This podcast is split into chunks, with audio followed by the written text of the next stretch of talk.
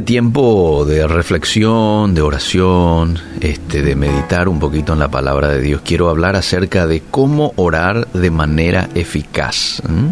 ¿Se hizo usted alguna vez esa pregunta? ¿Cómo yo puedo ser un hombre o una mujer que ora de manera eficaz? La Biblia habla de que la oración eficaz del justo puede mucho. Y voy a leer el pasaje. Está hacia el final de la epístola de Santiago. Y es una declaración que debe de aumentar nuestra confianza en Dios. Santiago 5:16, la oración eficaz del justo puede mucho. Qué consolador es saber de que Dios escucha, y no solamente que escucha, responde a las peticiones de los justos. Las oraciones del pueblo de Dios no están vagando por el espacio, sino que son canales a través de los cuales Dios lleva a cabo su obra asombrosa en la tierra. ¡Wow! Gracias Dios, porque me escuchas, porque estás atento a mis deseos, a mis pedidos, ¿sí? Eso dice la Biblia. Sin embargo, sin embargo, no puede ser manipulado para que libere su poder. Es decir, no hay rezos, no hay conjuros, no hay palabras perfectas que le hagan actuar. No, él actúa cuando él cree de que debe de actuar y de la manera en que debe de hacerlo. Ahora, ¿qué quiere decir Santiago con oración eficaz? ¿Eh? Y para eso quiero relacionar con Primera de Juan, capítulo 5, verso 14, porque allí la palabra de Dios nos da una idea. Dice ese texto que si pedimos cualquier cosa conforme a su voluntad, Él nos oye. Por consiguiente, podemos definir la oración eficaz como aquella que está de acuerdo con la voluntad de Dios para usted. Esa es la oración eficaz. Entonces, ¿qué se requiere para orar de manera eficaz? Y según Santiago, se requiere una vida recta. Fíjate cómo arranca el texto. El mismo pasaje dice, confesaos vuestras ofensas unos a otros y orad unos por otros para que seáis sanados.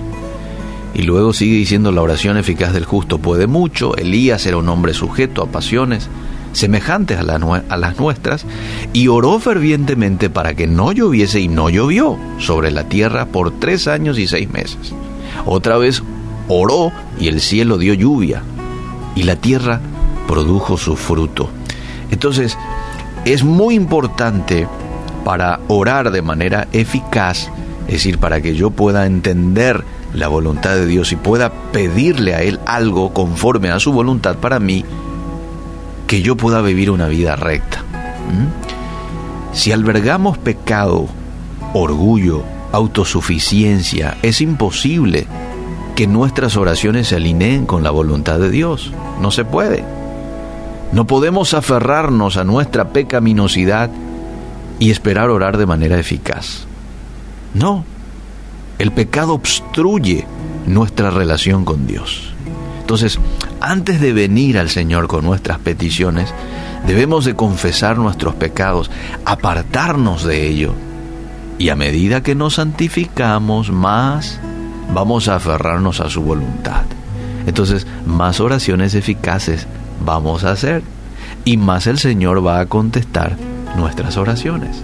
Eso funciona así nos santificamos, nos apartamos de todo lo que a Él le desagrada, de todo lo que obstruye mi relación con Dios, más nos aferramos a su voluntad, más oraciones eficaces hacemos, más Él contesta nuestras oraciones. Qué privilegio es la oración, mediante el cual Dios te involucra, Dios me involucra, mientras cumple su voluntad en nuestras vidas y en el mundo. Durante las dificultades y los problemas acudimos a Él con debilidad, con impotencia. ¿Cuántas veces hemos acudido de esa manera a Dios, verdad? Y Él nos ha llenado de su fortaleza, nos ha dado su guía. Y es allí cuando responde de acuerdo a su buena y perfecta voluntad. Hoy queremos agradecerle a Dios por la herramienta que ha puesto en, a nuestra disposición llamada oración. ¿Por qué no también agradecerle a Dios por la Biblia? La Biblia es la que a mí me detalla de manera específica cuál es la voluntad de Él para mí. ¿Mm? Damos gracias también en esta mañana a Dios porque mediante una vida recta, una vida cercana a Él, cuando yo le hago parte a Dios de mi vida es cuando yo puedo vivir una vida santificada y esto me permite a mí conocer su voluntad, hacer oraciones eficaces y que Él pueda contestar a esas oraciones. Entonces, si hoy usted alberga en su corazón algo que no le agrada a Dios bíblicamente, ¿verdad? Apártese de eso.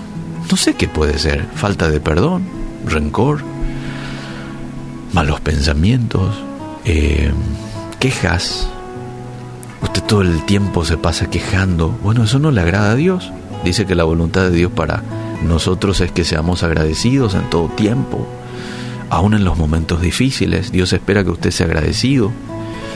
Entonces, eh, haga un lado a la queja, a las preguntas.